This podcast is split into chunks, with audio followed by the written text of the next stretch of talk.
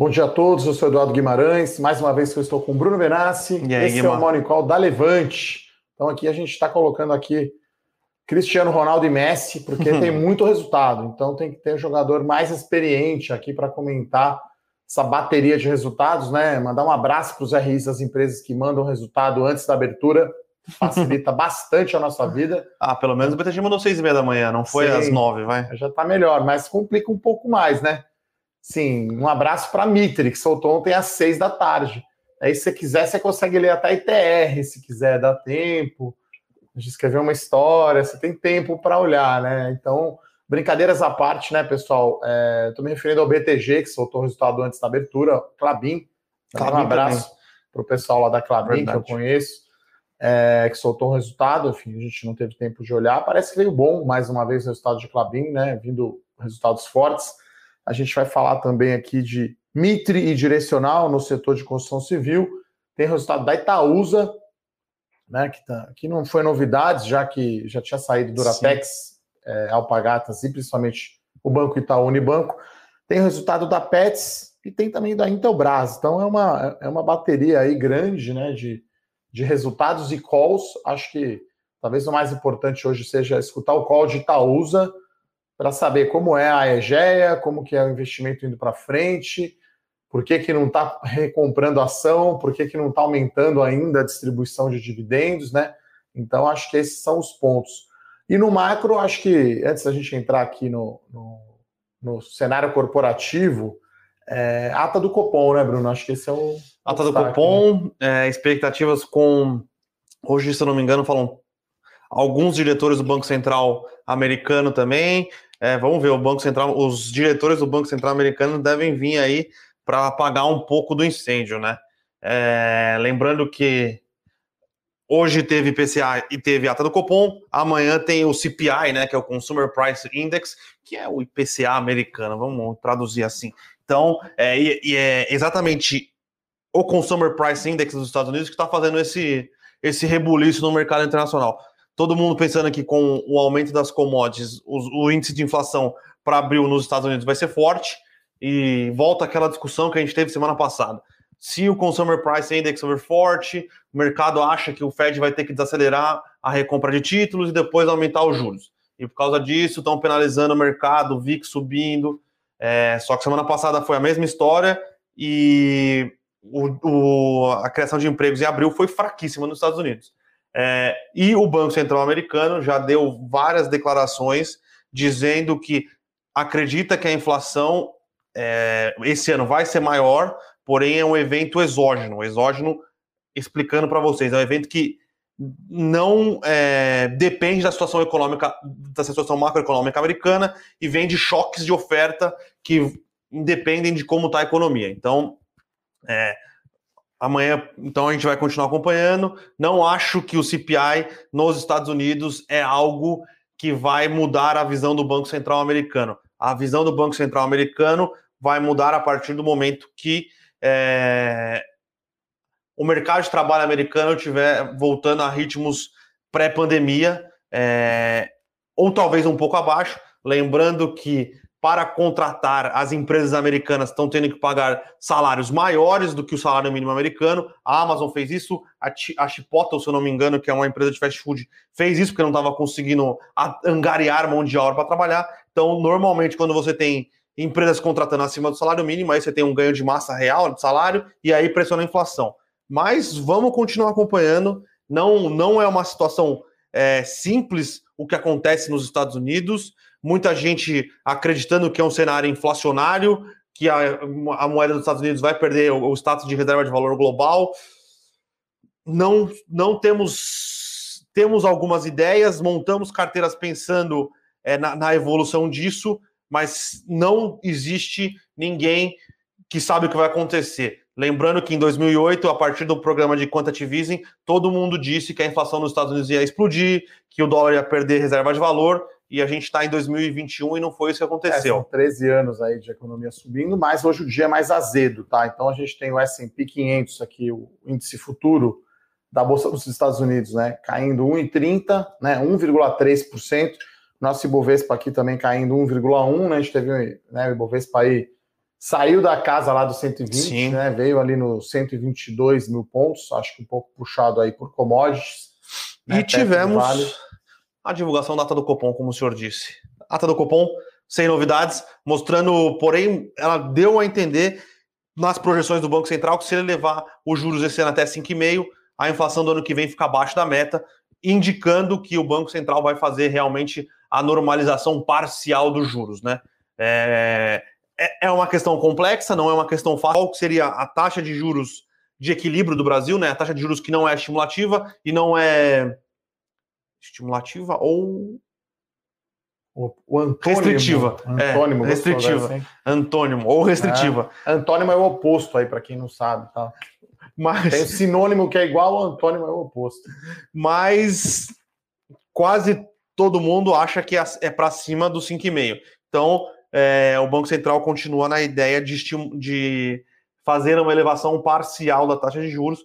É, a gente vai continuar esse ano com juros negativos e ano que vem, se tudo der certo, com juros juros real positivo aí, perto do, do 1,5 aí, né? É, Quase 2. O Bruno está se referindo ao juro real, né? Então você pega a Selic, que vai chegar a 4,25, vai na próxima reunião, tira a inflação, que está em 6 em alguma coisa, 6,1, então está com mais ou menos quase 2 aí de juro real negativo. Então, enfim, precisa o Banco Central correr atrás, né? Então, acho que a ata do Copom não trouxe novidades, acho que a novidade vem aqui do exterior hoje, né? Então, hoje vai ser dia aí também de realização de lucros, como a gente fala, então o Bovespa Futuro aqui caindo 1,1, a Petro, a Petrobras já abriu aqui caindo 1% e a Vale caindo meio. Lembrando, né, pessoal, esses comentários que a gente falou aqui né, macro, data do Copom, está no nosso Eu Com Isso, você pode se cadastrar para receber.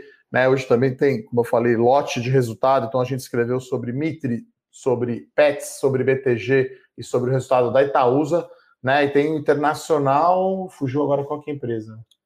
Todo dia tem também uma notícia internacional, Apple, né? Apple. Apple, mais ou menos conhecida a Apple, né?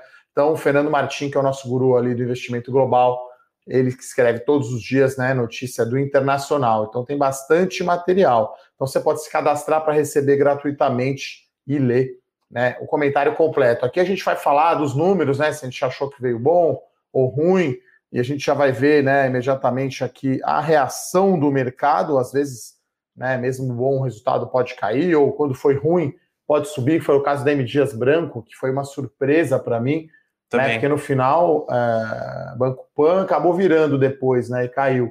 Realizou efetivamente, mas M Dias subiu, né? Então, vamos começar a falar então do cenário corporativo. Vocês podem mandar aí as suas perguntas, lembrando, né, que a gente foca aqui mais as notícias do dia. É claro, como eu disse ontem, a gente gosta muito de responder as perguntas. Podemos falar de outros assuntos, eventuais mata-matas aí que o pessoal gosta, né? Mas a gente vai falar dos resultados de hoje, Lembrando que essa semana terminam os resultados, então, né, acho que eu vou ficar com o cabelo um pouco mais branco essa semana. O Bruno com o cabelo um pouco mais ralo, ralo esse né? novo corte Olha. É, então, Bruno, acho que vamos começar pela, pela Itaúsa, né? Que eu acho que é, não, não, traz é um novidade, evento, né? só que acho que o call é muito importante, Sim. né? Para ver se ela vai realmente sair do investimento na XP, né? Que é bastante relevante. Né, só para lembrar, é, tem a XP Participações, né, a participação que o Itaú tem de 41% na, na XP vai ser listado à parte, e quem é o dono disso é a Itaúsa. Né? Então, você, acionista, pessoa física que tem Itaú, vai receber essas ações, quem tem Itaúsa não. Então, o que aconteceu? O Itaú acabou subindo, né? Então, a gente fez a conta aqui até né, o preço-lucro aí das ações do Itaú, sem considerar o valor de mercado aí da XP, né, que negocia múltiplos mais elevados, está por volta de nove vezes, né? Então o Itaú parece que está no preço agora. E aí, para Itaúsa, a questão que fica é o desconto de holding, que aí ele abriu bastante, né? Ele está em 23,4%, se não me engano, segundo a própria companhia, né? Sim. A conta deles, que eles fazem uma conta ligeiramente diferente, né? Eles põem para Alpargatas e para Itaú o valor de mercado das empresas, o preço das ações mais líquidas que deixa o valor de mercado da Alpargatas e do Itaú um pouquinho maior, né? No caso do Itaú, uma diferença grande, né? Se você pega o preço da ONPN, dá um market cap de 255 bi, se pega só o preço da PN, dá 270, e eles fazem isso também a mesma coisa com a Itaúsa. Então, o Itaúsa continua sendo né, a recomendação aberta que a gente tem aqui na carteira de dividendos. É o jeito de comprar Itaú com desconto. E ainda tem o crescimento né, da EGEA, que eles colocaram 1,3 bi para ter 10%, vai arredondando o capital, e vão fazer investimentos, né? Sim. Então, a grande questão aí que a gente quer perguntar e acompanhar no call é qual vai ser o payout para esse ano, né? O percentual do lucro distribuído em dividendos e juros sobre capital próprio e como que é né, o crescimento aí das outras, dos outros negócios, dos outros negócios. se fica ou não na XP. Né? Então, acho que, porque pode dar um ganho, né? Se fosse vender XP a mercado agora, seria um ganho, enfim, gigantesco, né? Então, o resultado é não evento, como disse o Bruno, porque já tinha saído o resultado da, do Itaú, da, da, da Alpargatas, que é a dona da Havaianas, né, principalmente, e da Duratex, e agora a gente vai ouvir o call, né, que acontece hoje. E acho que é esse que é o driver, né, Bruno? É, vamos, vamos ver se eles dão algum indicativo. É, quando separar XP e Itaú, acho que o Itaú vai ficar 78% do, do resultado da, da, da Itaúsa, 15% de XP e o resto cada um tem uma participaçãozinha ali é. pequena.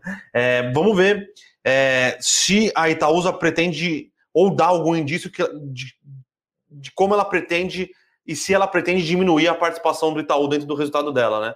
Ou da, é, guardar as devidas é... proporções, se a Itaú vira as seguradoras da Berkshire, né? Que a é. Berkshire usa a seguradora dela para gerar caixa, gerando caixa ela vai comprando outros ativos. Ela pode, obviamente, o Itaú tem um ROI bem maior do que as seguradoras dos Estados Unidos, mas ela pode usar a participação do Itaú para ser uma geradora de caixa e conseguir ir aumentando a participação em outros ativos até tornar realmente uma, uma holding é, acho que isso que eles queriam, né, pelo menos falavam em fazer, tentar diminuir. O Itaú sempre foi aí mais de 90%, deu 93%, acho, do resultado.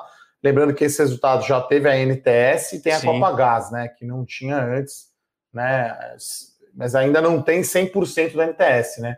Acho que 100% da NTS é só a partir do segundo tri. Né, sim, sim, sim, estava com 90%. Então, assim, ainda é pequeno, né?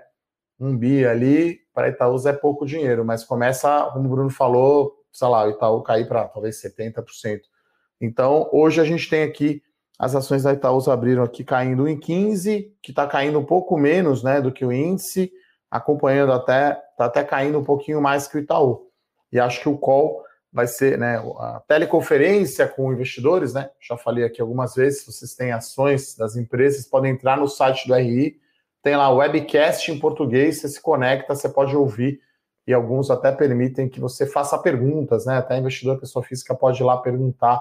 Então, perguntem ao CEO da Itaúsa por que, né, qual vai ser o payout de distribuição de dividendos, né? Porque agora, se o Conselho Monetário Nacional tirar a restrição, né? Imagino que vai tirar, né? É, talvez está só esperando a questão da pandemia, porque se tem um novo lockdown, bater na madeira, espero que não, né? Espero que as coisas fiquem melhores, melhores pode ser que o Banco Central tenha que colocar mais dinheiro no crédito e aí vai continuar valendo essa restrição, né? Então, Sim.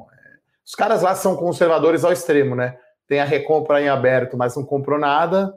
É aquele cara que fosse CFO da empresa tá segurando ao máximo caixa, né, Bruno? Eu acho que outro resultado aqui que acho que vai mexer mais no mercado, talvez BTG, a gente achou o resultado forte.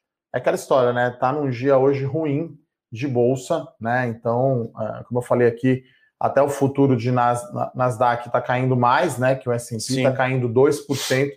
Então, ações consideradas crescimento, que acho que é a Pets e o BTG, estão caindo mais que o índice, tá? Então, a Pets está caindo aqui 4,3% e o BTG 3,5%. Eu acho que o BTG divulgou um lucro pouco acima, acho não, né? A gente viu o consenso, o resultado veio um pouco acima do esperado, Acho que o grande destaque foi a captação, né? Que eles chamam lá o Net, Net New, Money. Money, 75 bi. É isso, né? O número. 76, se eu não me engano. 76 bi. Então, um número, enfim, fortíssimo aí da, do BTG, né? Até comparando, talvez tenha divulgado um número até maior do que a própria XP. É claro que não é exatamente comparável, a gente não vai entrar aqui na discussão técnica dos números, né? Porque você tem a área de wealth, né? Que é a gestão de fortunas, gestão de riquezas os family offices, e tem a área de ativos sob gestão, né, que é da asset. Né, e o BTG administra, né, ele é custodiante, né, de... Administrador custodiante, é. Tem toda a parte burocrática que a XP não tem. É. Então fica um pouco, né, não fica tão comparável um resultado com o outro. Então, pô, a, a, divisão ali de sales and trading, por exemplo, porque o BTG tinha divulgado um resultado do quarto tri, o mais, mais alto, né, o maior recorde, né, o melhor resultado da história deles. E o primeiro tri, algumas linhas de negócio vieram é, melhores que, que, que o quarto tri, né? Então o número veio acima, mas hoje o mercado está todo azedo aqui, né? Até Banco Pan também, que agora é, BTG. será totalmente controlado pelo BTG. Né? Então o BTG está em todas as frentes, né? Até ia comentar com o Bruno aqui, né? Que eu tenho cartão de crédito das duas, né? Bandeiras XP e BTG, mas na BTG ainda você não, no XP, na XP ainda você não consegue pagar a sua fatura, né? Então, Sim. ironicamente, venceu ontem a fatura do meu cartão da XP, paguei na conta do BTG. É claro que a gente está avaliando aqui a experiência do usuário, né? Já que aqui na Levante a gente não pode comprar ações, então tem que usar através de fundo e usando as plataformas. Acho que para nós é excelente essa concorrência né, enorme. Sim. Até os bancos grandes aí, Itaú melhorou bastante, Banco do Brasil. Mas acho que esse é o grande destaque do BTG, né, Bruno? Nets New Money e, enfim, são várias divisões, né? Tem a área de banco de investimento, que é, que é muito forte. Então, o BTG acho que tem uma exposição talvez maior a mercado de capitais já que ele é provavelmente o banco líder em quase todos quase os Quase todos. Né? Dívidas, IPO, é, M&A, o BTG realmente é um, é um banco é, gigantesco nessa parte de mercado de capitais. A parte da mesa deles também é, é bem forte, né? Quem não lembra aí, é, no segundo tri de 2020, a mesa do BTG deu um resultado estrondoso assim. E agora nessa, nessa questão de gestão de fortunas e no próprio banco, né? Foi um resultado forte. Foi bem forte, foi bem positivo. É, na, na parte de wealth, que é a parte de gestão de fortunas, gestão de né? fortunas mas aí entra o banco do BTG Digital, entra os meus quebrados que eu tenho lá. É, quase 100% de crescimento do primeiro TRI, ano contra ano. Então, foi é, o BTG, com o que ele tem feito com a IQI ou com, com as outras casas que ele tirou da XP, tem, tá bastante forte, a concorrência tá, tá acirrada. Parece um Palmeiras e Flamengo, eu diria aí. Que são os caras que estão mandando no futebol brasileiro, né? É, infelizmente eu tenho que concordar, né? Enfim. É, então, em relação ao futebol, obviamente, né? Então, é, acho que é um jogo aí de crescimento e aí a disputa forte aí entre XP BTG, os números vieram muito fortes. Eu gosto do BTG que tem essa tem muita avenida de crescimento, né? Acho que você está muito exposto ao mercado de capitais e a gente ainda não tem, né, uma, uma visibilidade do BTG digital, né, e do BTG mais lá dentro, né? Então, o BTG digital é a conta investimento e BTG mais você paga a fatura do cartão da XP, porque a XP atrasou um pouco para colocar o seu banco operacional, mas acho que em breve eles vão ter contratar no sim, nome de sim. peso lá. Então é aquela, como o Bruno brincou aí, Palmeiras e Flamengo. Então, é, mas acho que hoje, num dia aí mais azedo, acho que o mercado não vai prestar tanta atenção. Outro resultado aqui de empresa de crescimento que eu acho que está talvez mais afetado aqui é o da Pets, né? Que foi muito bom o top Sim. line, né? A receita bruta veio acima do esperado. O canal digital, né, foi 29% da receita bruta tinha sido apenas 13 no primeiro tri do ano passado. Olha o que a companhia, né? Ela Entregou. colocou quase três vezes, né? Triplicou quase. É, então é uma porrada. Agora, né? Isso tem um preço na despesa com venda, né? Então, se aumenta muito o seu canal digital, você teve lojas fechadas ali em março por conta de lockdown. Então, a sua despesa de venda aumenta com o percentual da receita, a margem EBITDA veio uma abaixo, né? Então, tanto EBITDA quanto a margem vieram abaixo. Então é aquela história do sorte ao revés ali. Então, no top line, né, ou como a gente chama, resultado misto, né? No top line forte, acima do esperado, no EBITDA, que é uma métrica de geração de caixa operacional, veio abaixo, consequentemente o lucro também veio um pouco menor. Agora a empresa está crescendo muito, né? Entregou 35 lojas né, em 12 meses, então está num ritmo forte ali de, de abertura de lojas. Ela tem pouca dívida, né? É meia vez a dívida líquida EBITDA, então tá tá bastante no caminho aí para para ela entregou Né, ela tem 138 lojas, abriu 5 nesse TRI. Eu acho que para o ano vai abrir esse ritmo aí de umas 30 e poucas lojas. Né? Então, 31 lojas foram abertas nos últimos 12 meses. Então, o segundo semestre abriu 23. Né? Então, mesmo com pandemia, né? 23 lojas abertas. Se você analisa isso, dá mais de 40, né? E é um crescimento forte, já que ela tem, como eu disse, 138. E aí que é resultado na veia para ela, né? É, porque aí você vai ter uma melhora até do omnicanal, né? Que é usar as lojas como centro de distribuição, como né, as pessoas que ela tá compram tá online, com... retiram. Que ela está fazendo com maestria, né? É, e ela tem uma questão aí, né? Enfim, eu não tenho animais de estimação, mas quem tem a praticidade de você levar lá, tem o veterinário, tem o serviço e, e assim, né? Já como animais de estimação são membros de família atualmente, né? Enfim, então você tem uma margem muito boa, né? Então a gente teve, não falei aqui, margem bruta veio melhor, né? Então agora quando você aumenta muito o digital, né, tem um preço por isso, você tem uma Sim. despesa de venda mais forte. É logística, só se pensar no custo de logística e custo de, de papelão, né, que papelão a gente sabe pelo resultado da Clabin, pelo resultado da Irani, que está cada vez mais alto, né, o custo do, da, da embalagem, é, você vai aumentar sua participação no digital, você vai acabar perdendo um pouquinho de receita, só pensando em logística e, e, e o custo da embalagem, então... É, eu acho que olhando para frente, a gente vê a Pets né, reabrindo loja, né, é, fazendo mais inaugurações. Vai voltar, né? O fluxo, acho que já deve estar voltando, né? Talvez eles falem isso também na no teleconferência, né? O mês de abril, é, agora principalmente mês de maio, acho que já deve estar voltando. E aí você vai ter, é, enfim, melhora de margem novamente, né? É uma empresa de crescimento, a Pets, né? Então, enfim, não é uma cash cow ali, como é o caso da Direcional, por exemplo, né? Que divulgou um resultado muito forte, pagando mais dividendos, né? Então, é, a direcional aqui tem, vou pegar o número exato aqui do dividendo, né? Junto aí com a Mitre, né? Foram as duas empresas aí da, de construção civil. Então, ela gerou 15 milhões de caixa, né? No primeiro tri, a direcional, 172 nos últimos milhões, né? De reais nos últimos 12 meses. Dividendos de 100 milhões é, de reais, isso é 69 centavos por ação é um dividend yield de 5,1%. E ela ainda investiu, né, gastou 21 milhões de reais na recompra de ações. Né? Então, o direcional tem a dívida líquida PL bastante baixa, 7,7%. Então, vem um resultado aí porrada da direcional. Hoje o mercado está ignorando, né? Porque ela está caindo é, 2,20%, junto com a Mitre quase aqui, que cai 2,8%. A Mitre foi um não evento, né, Bruno? Sim, sim, né? resultado não evento.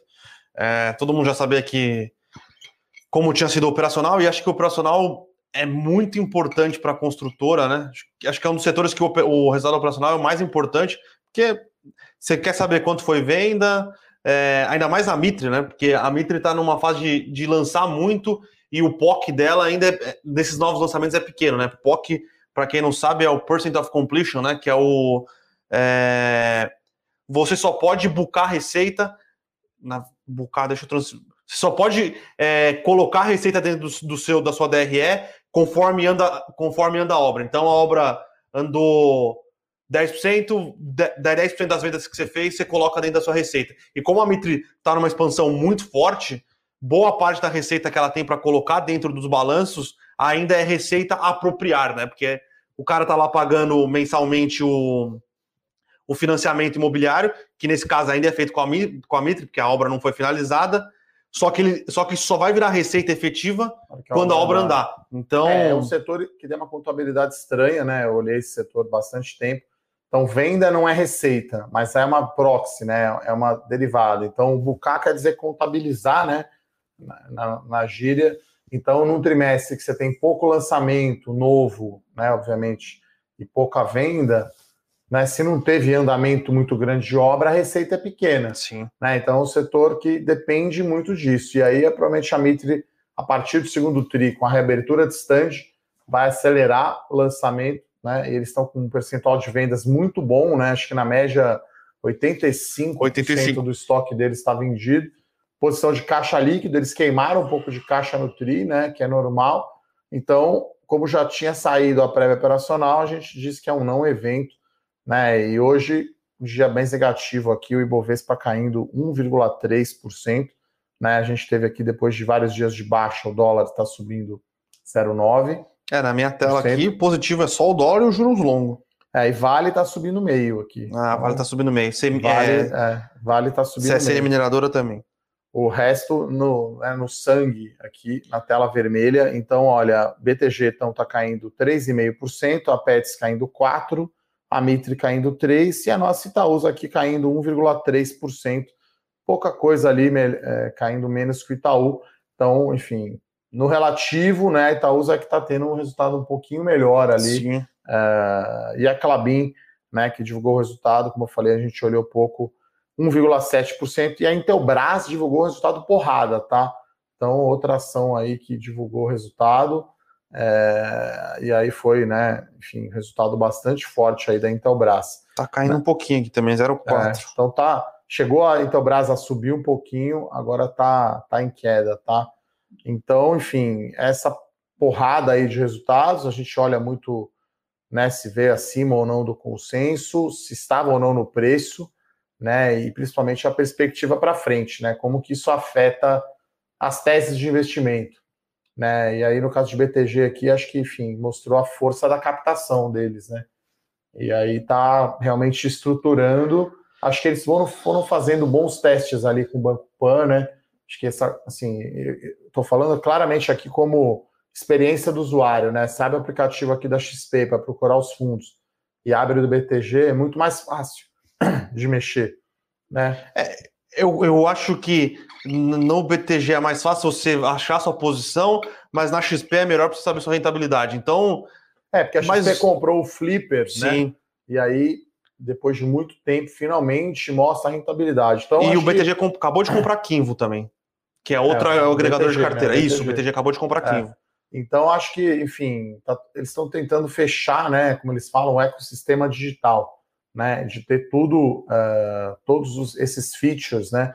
Como o Bruno falou, você quer achar fácil o fundo, você quer ver quanto rendeu fácil a carteira no mês, né? E acho que Banco Brasileiro ainda, né, ainda fica devendo um pouco lá para a gringa.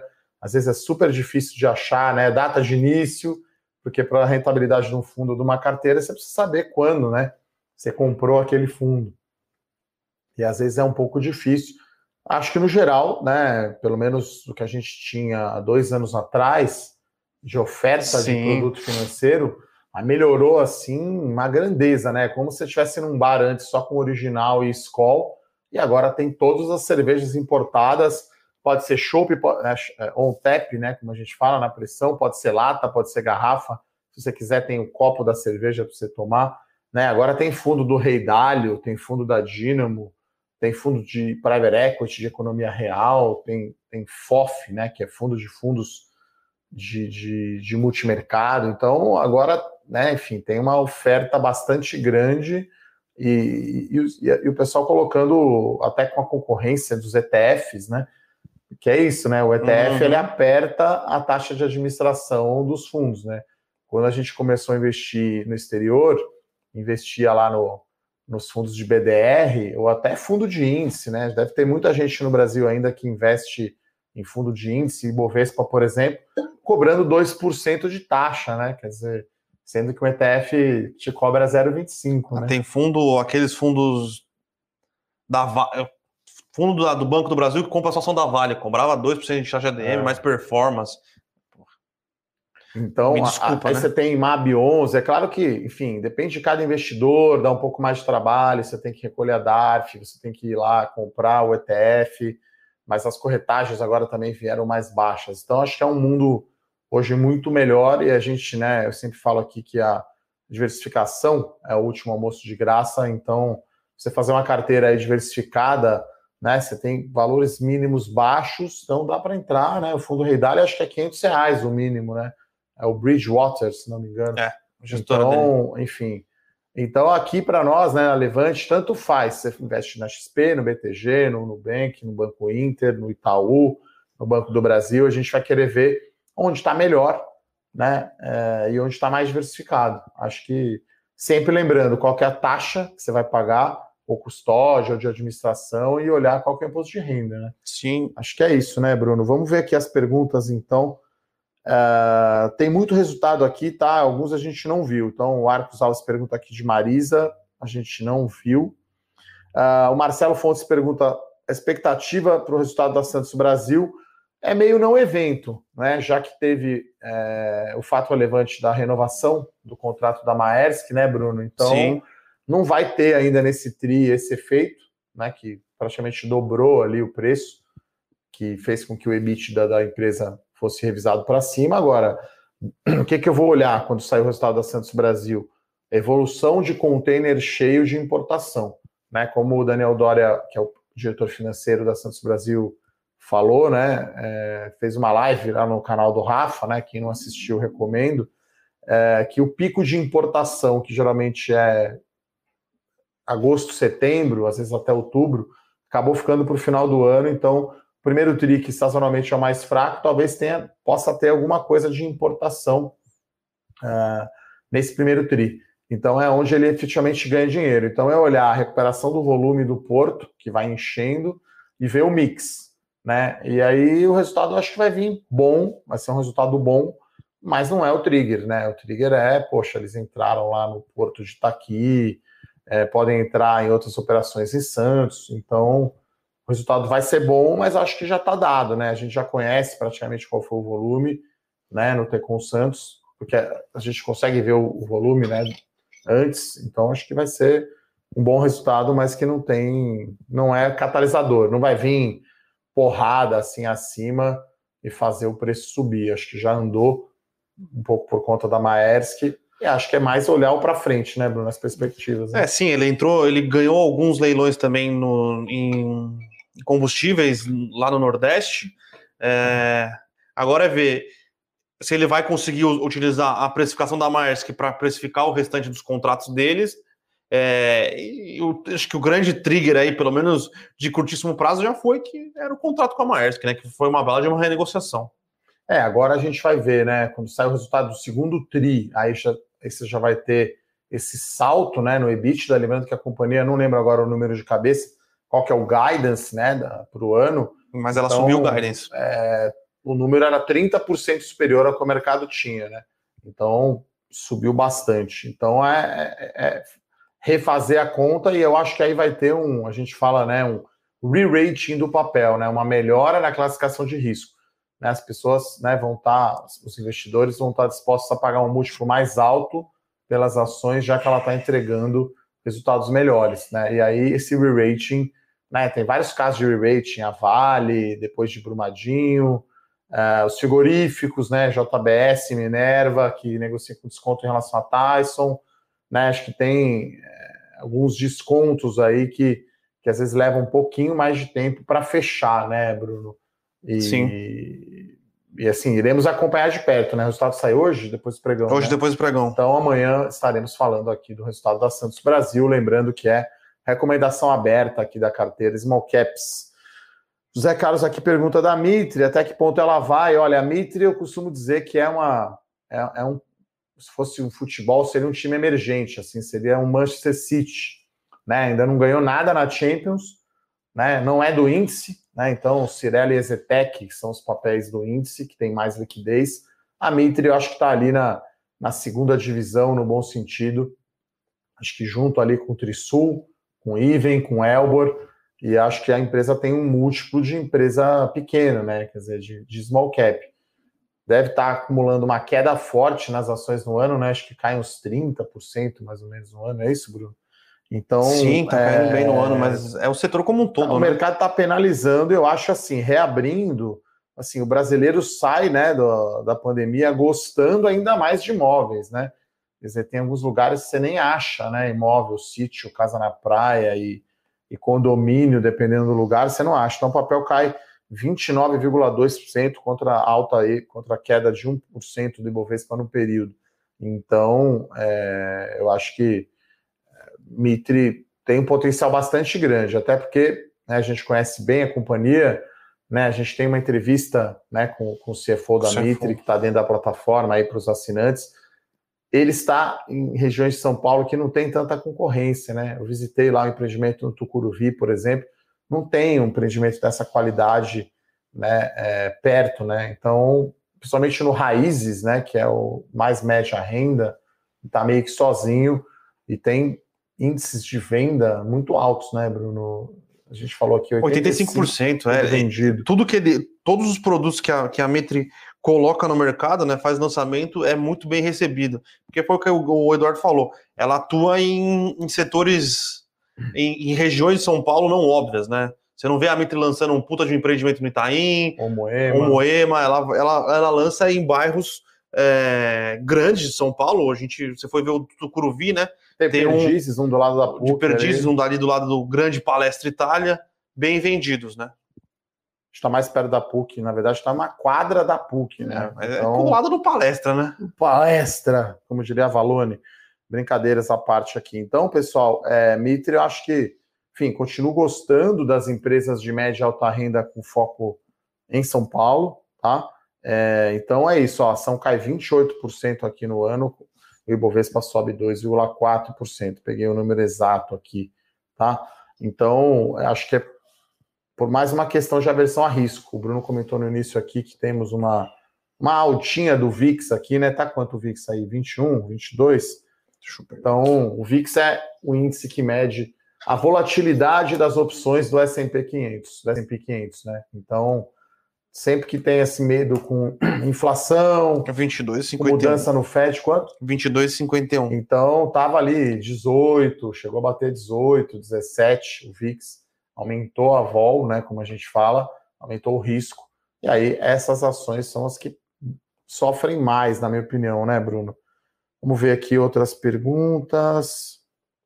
Ela, mas temos que deixar claro que ela entregou o que ela prometeu no IPO, continua vendendo muito bem e, e continua executando com margens altas. Então, é, a gente continua gostando bastante do papel, né? Outra pergunta aqui do Acácio, grande goleiro do Vasco dos anos 80. É, qual a expectativa para o resultado da Suzano? É uma boa pergunta, mas eu estava falando com o Japa ontem, né? É, que o Japa é o cara que acompanha aqui é, Suzano de perto a gente acha que vai vir um resultado muito forte.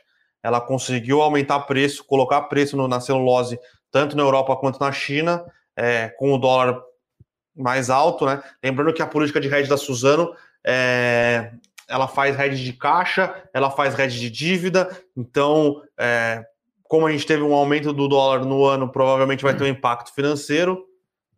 O resultado provavelmente vai ser um prejuízo, mas vai ser uma geração de caixa cavalar. Então, é, lembrando que commodity é sempre mais importante você analisar geração de caixa do que ficar analisando lucro, é, exatamente porque tem esses. Não faz sentido olhar lucro, que você tem variação cambial, que tem o um evento não caixa, então é olhar a EBITDA da Suzano, olhar a geração de caixa, né? É, olhar até. Olhar o custo caixa também custo do. caixa de produção, que essa é a grande vantagem da Suzano, né? E aí a gente vai dar uma olhada em Clabin, né? Podemos comentar amanhã um pouco mais no call. Sim. É, que divulgou o resultado agora antes da abertura. Enfim, que a gente não teve tempo hábil de. Acho que saiu, era umas 8 e meia, 9 horas, não sei. Não saiu, então, não saiu cedo igual o BTG. Porque, né, só para explicar um pouquinho o processo, né? Para chegar aqui no Morning Call. Então a gente começa a nossa reunião de pauta 7 horas da manhã. Alguns resultados a gente já sabe de antemão que vão sair. Então a gente tem um calendário, né? Dá para se programar.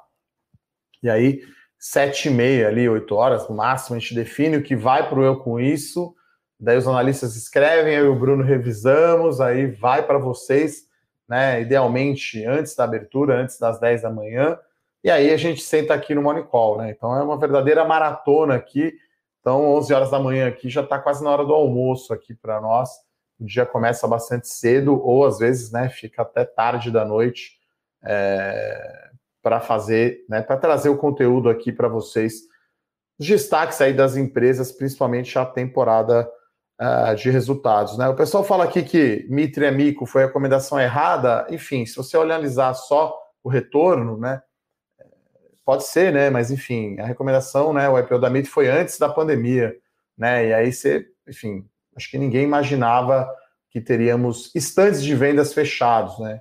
Então, enfim, Aqui a gente né, faz os relatórios, abre né, é, as recomendações. O caso da Mitre foi para entrar, E a gente, assim, continuamos gostando do case. E, e, até mostrei aqui, né? Até ações da Cirela estão caindo, tá? Eu acho que é uma questão, né, Bruno, setorial. Com a Cirela pagando um dividendo cavalar, né? É, então, enfim, é uma questão de rotation. E, enfim, o prazo é, tem que ser mais longo, né? Só para lembrar, o ciclo de construção civil é de 5 anos, tá? A Cirela cai 16 no ano, a MIT cai 28.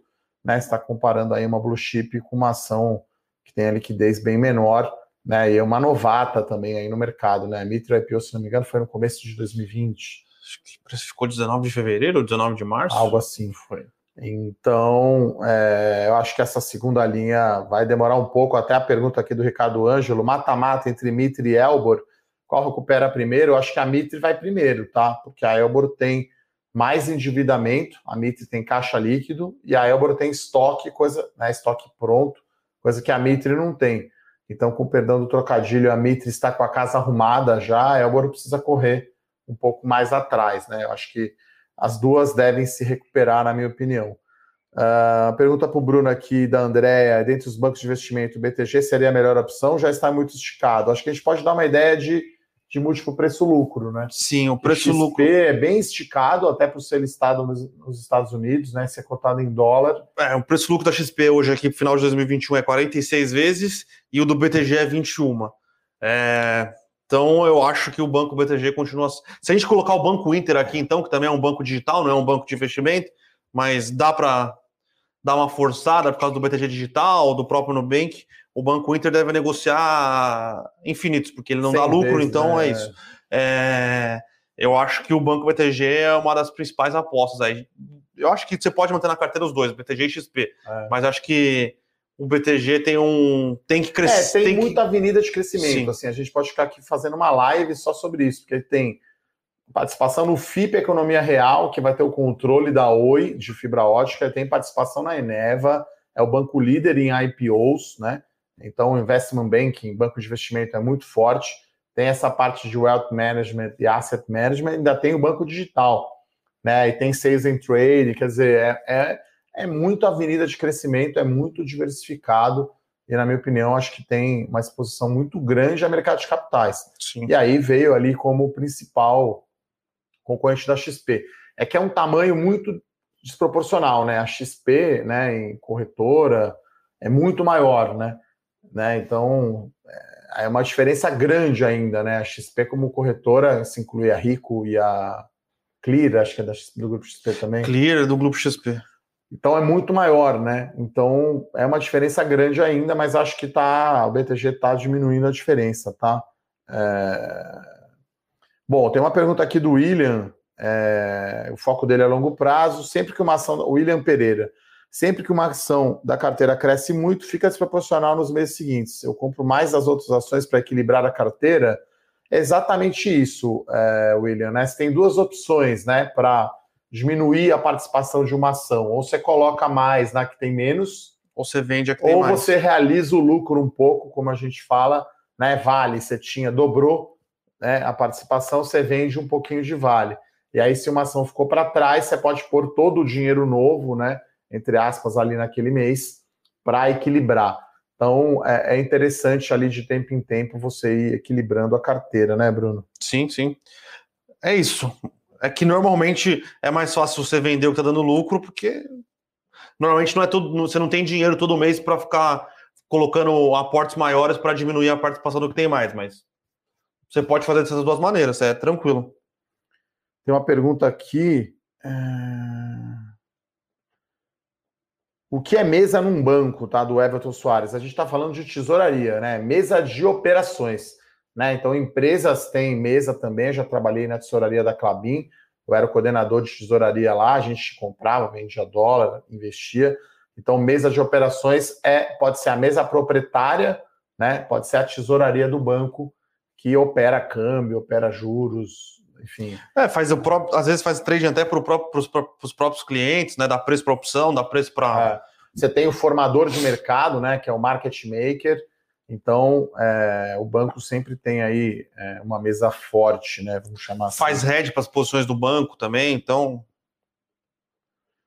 Bom, o Guilherme aqui pergunta sobre, sobre o setor de saúde, né, com a melhor seguradora, olha, a fusão aí entre a Apivida e Intermédica cria um gigante, né? Então, enfim, acho que uma operadora de plano de saúde, acho que é a grande empresa, né? Sim. Você tem a Sul América, né, que, que é um pouco diferente, né, pelo nicho, né, pelo público. Você está falando de um plano mais, mais top de linha, mais de alta renda, ao passo que a Apivida Intermédica talvez pega aquela galera que sai do SUS. Tá? Então, acho que é, é uma empresa de respeito aí, ainda mais vai ter muita sinergia, faz muito sentido estrategicamente as duas empresas uh, se unirem, né, Bruno? Sim. Atuam em mercados diferentes, é, tem basicamente o mesmo modelo de atuação, né? E vai diminuir a, o dispêndio de capital, né? Eles estavam nos bids agressivos ali para comprar ativos novos, tira os dois mais agressivos, então tem tudo para gerar bastante energia. Vai diminuir, vai diminuir necessidade de, de back-office administrativo, então é, a gente acredita que vai ser uma, uma fusão com sinergias. É difícil estimar sinergias, né? Normalmente as estimativas ou demoram para né? aparecer né? ou, são, ou são otimistas demais. O mercado penalizou bastante a Suzano por causa da, da, da fusão com a, com a fibra, demorou para aparecer as fusões, mas a, a gente tem visto aí nos últimos resultados que o custo caixa é bem mais baixo, custo administrativo também. Então, é, é meio difícil prever. É, no caso, eu acho de Suzano e Fibria, né? Que era a antiga Votorantim, celulose e papel, acho que eles erraram um pouco na negociação com China. Né? Eles acharam que por ser maior iam ditar preço, e a celulose é commodity, celulose da Suzano, da Fibra, da Clabin, da CNPC, tudo parecido, é o fardo lá de celulose, não faz muita diferença. E aí nessa eles se deram mal e demoraram para. Né, porque você tem sinergias de receita, sinergias de custo, de operação, tem várias sinergias, né? São várias, vários grupos de trabalho aí que as empresas uh, vão buscar sinergias, tá? Uh, o Robson aqui pergunta se faz sentido ter Mitre e Cirela na carteira. Eu acho que faz. Agora, é, esse ano, né, pós-pandemia, o mercado não está tão overweight no setor de construção civil né? Eu acho que ficou um setor menos sexy, querido, entre aspas, né? Tem muita gente que saiu aí, fez o rotation, por isso você tem as ações caindo. A Cirela é interessante, né? Pelo pagamento de dividendos e por ter tanto baixa renda quanto média renda, né? Lembrando que a Cirela tem participação na Curi e na Plano e Plano, e a Cirela é muito forte aqui em São Paulo, acho que talvez junto com a Zetec aí seriam as duas grandes principais empresas. A Mitre acho que é uma empresa mais outsider, assim, no bom sentido, uma empresa mais small cap, né? Uma empresa que corre mais por fora. E nem então... tenta competir, né? Hã? Nem tenta competir direto, né? Ela atua é, em outros talvez alguns projetos, mas acho que não é um concorrente assim é, direto, né? Então depende do tamanho, tá? Faz sentido ter as duas, como eu falei, é sempre melhor diversificar, né? E aí na, na, na, na Mitre você pode ganhar muito mais que na Cirela, né? Essa é a vantagem, eu diria, essa é a beleza aí das small caps. Pessoal pergunta de Petro Rio, a gente comentou do resultado tá, da Petro Rio. Teve uma notícia ontem, se não me engano, um novo poço aí, é, acho que é Poço Polvo, se não me engano. Sim. É uma empresa aí que a gente não acompanha tão de perto. A gente já falou aqui no Morning Call é, sobre a Petro Rio, né? Quando saiu o resultado, tá? É... O pessoal pergunta aqui se Mitre vai pagar dividendos. Olha, é um dividendo pequeno. Sim é, como a Mitre está crescendo, né, e ela tem caixa líquido, eu não esperaria assim um dividendo tão grande quanto a Cirela, né, ou quanto a MRV, ou quanto a Direcional. Acho que tem empresas aí que são mais clássicas uh, de pagadoras de dividendo. Diogo pergunta aqui quais são as recomendações abertas de compra da Levante, tá? A gente tem basicamente, se não me engano, acho que três recomendações, né? Quatro recomendações duas em small caps, que é a Santos Brasil e a Sinqia, Itaúsa na carteira de dividendos e a VEG na carteira growth de crescimento. A gente está estudando aí abrir uma quinta aí, provavelmente pós-resultados do primeiro TRI, né, que está tirando o nosso sono aqui, a gente está trabalhando 100% do tempo, olhando o resultado, escrevendo, fazendo modelo, acompanhando o call. Né, é um looping. Então, vamos abrir provavelmente mais uma aí da, da série As Melhores Ações. Uh, não sei se tem mais alguma aqui, Bruno, saideira, vamos ver.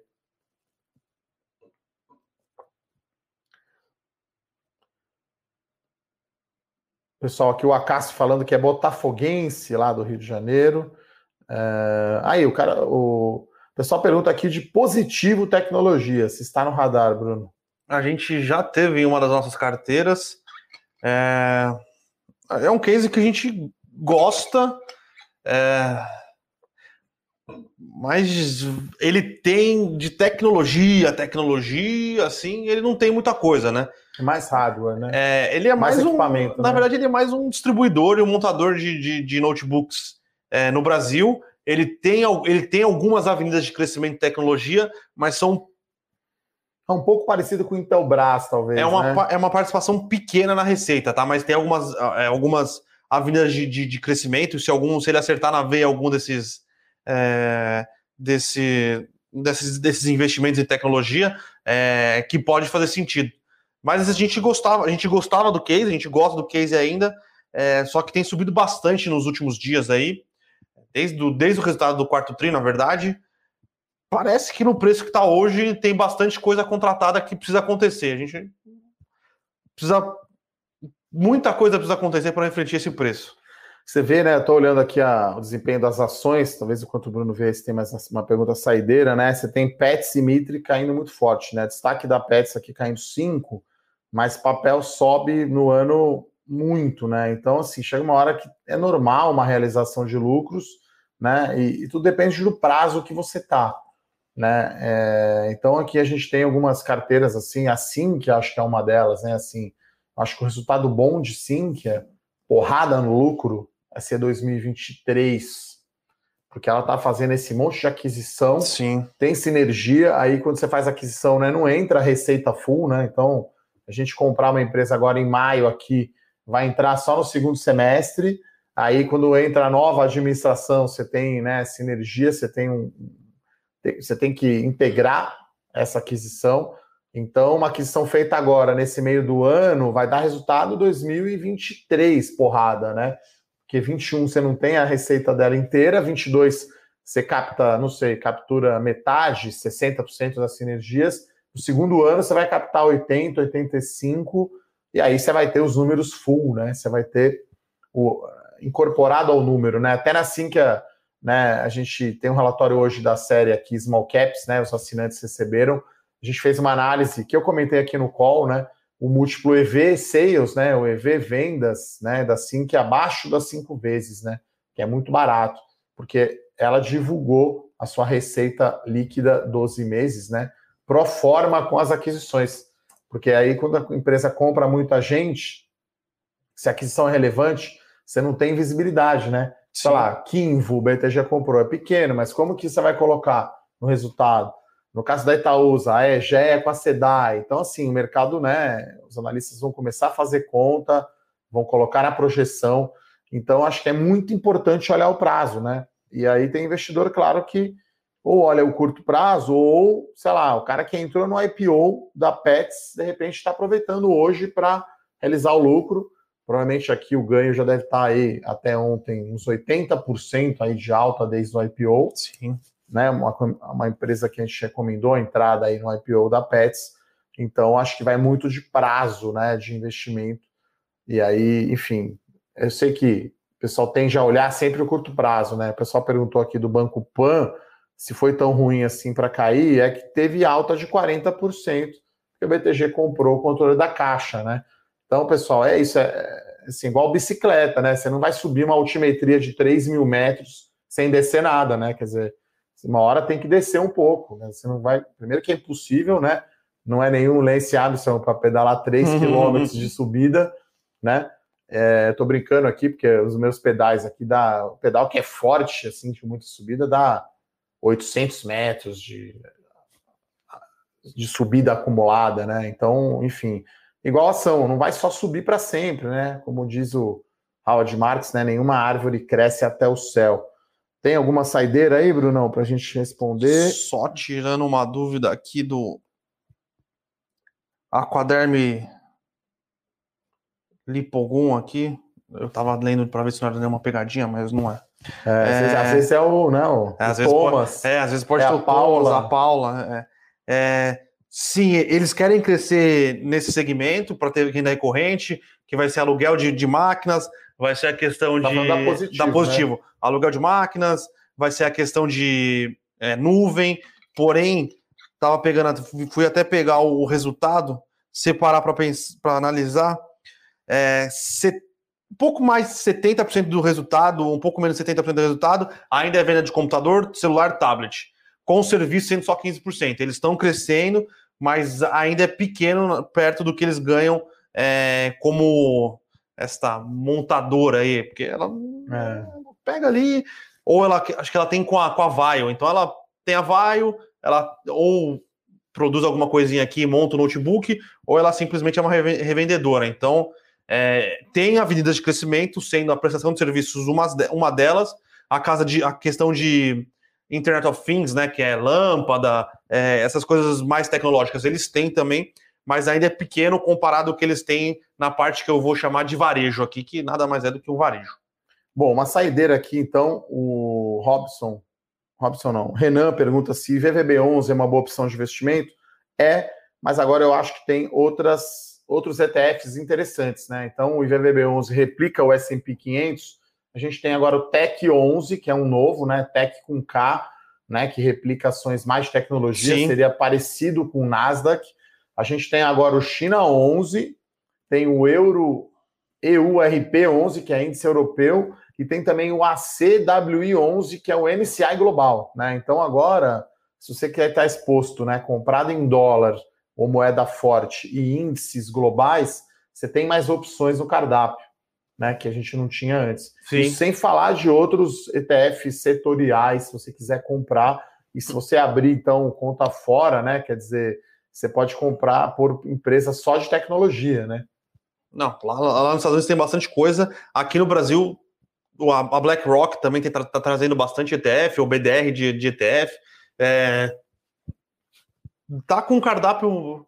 É, o Positivo. IVVB11 é legal, mas acho que vale a pena diversificar nesse caso, tá? Sim. Eu teria o TEC 11, que é novo, começou com liquidez bombando, né? Acho que o ACWI 11, que é o índice global, China tem que ter, Europa, enfim, vai depender do investidor, mas acho que é legal, né? Você não quer ficar também só dependente de Estados Unidos, apesar dos Estados Unidos ser o motor, desculpe, ser o motor do mundo, né? Ser maior produtividade do trabalho, né? Vem lá dos Estados Unidos. Eu né? gosto de, do, do. Eu.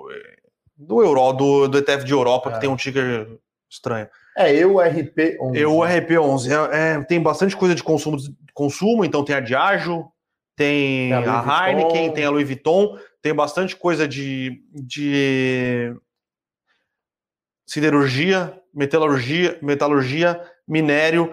Então, é, é um trading de reabertura econômica interessante o, o, o ETF de Europa. É, e lembrando, esses ETFs têm um baixo custo né, de taxa de administração, né? Lembrando que tem alguns fundos aí de bancos de ou ações né, de tech ou ações de tecnologia, ou- enfim. E aí no ETF é bem mais barato, né? E você tem uma vantagem, na minha opinião. Acho que é isso, né, Bruno? Uma hora aqui de Morning Call, a gente respondeu bastante perguntas. É, o índice à vista aqui, quem diria, caindo apenas 0,24%. O Ibovespa caindo agora 0,2%. O dólar diminuiu um pouco a alta aqui, apenas 0,3%. Vale né, uma rocha aqui, 2,4% de alta. Nosso BTG, resultado bom, subindo 0,3%. Então o BTG virou aqui no positivo. Itaúsa está quase no 0 a 0 e aí, Pets e Mitre, realmente o mercado não gostou muito. É, as ações estão caindo aí mais de 4%. Um Sim. destaque final aí. Tem jogo do Palmeiras hoje? Hoje, para variar, né? Dia sim, dia não. Hoje, Palmeiras na Libertadores. E é isso, né? É. Vamos ver. Hoje Hoje, tá o hoje... pessoal corintiano aí que não tem Libertadores. Não, mas tem hoje tem Paulista. quarta de final do Paul- do Paulista. Corinthians quarta de e Inter de? Limeira, se não me engano. É. Hoje às quatro. É bom, hein? Dá uma, dá uma risada um pouco, né? Mais, mais tarde, aí, quatro da tarde. Então é isso, pessoal. Gostaria então de agradecer aqui as perguntas de todos. Mais uma vez a presença aqui do Bruno Benassi. Essa semana cheia aqui de resultados do primeiro trimestre das companhias. Vamos sair agora e entrar lá nas teleconferências, né? Para ouvir o que, os executivos das empresas estão falando Sim. qual que é a perspectiva, né? O resultado é muito uma análise de retrovisor, o mercado quer sempre saber o para frente, e acho que Itaúsa é o principal aí call para acompanhar junto do BTG. É isso, né, Brunão? Exatamente, é isso. A rigor seria isso. A rigor seria isso, como diria o senhor Luiz Pareto, clássico trote do Pareto aí, quem nunca ouviu, recomendo. Um abraço então a todos aí, excelente dia, até a próxima. Tchau, tchau. Valeu, Brunão. Valeu, pessoal. Tchau, tchau. Para saber mais sobre a Levante, siga o nosso perfil no Instagram levante.investimentos. Se inscreva no nosso canal do YouTube Levante Investimentos. E para acompanhar as notícias do dia a dia e mais sobre a Levante, acesse nosso site levante.com.br.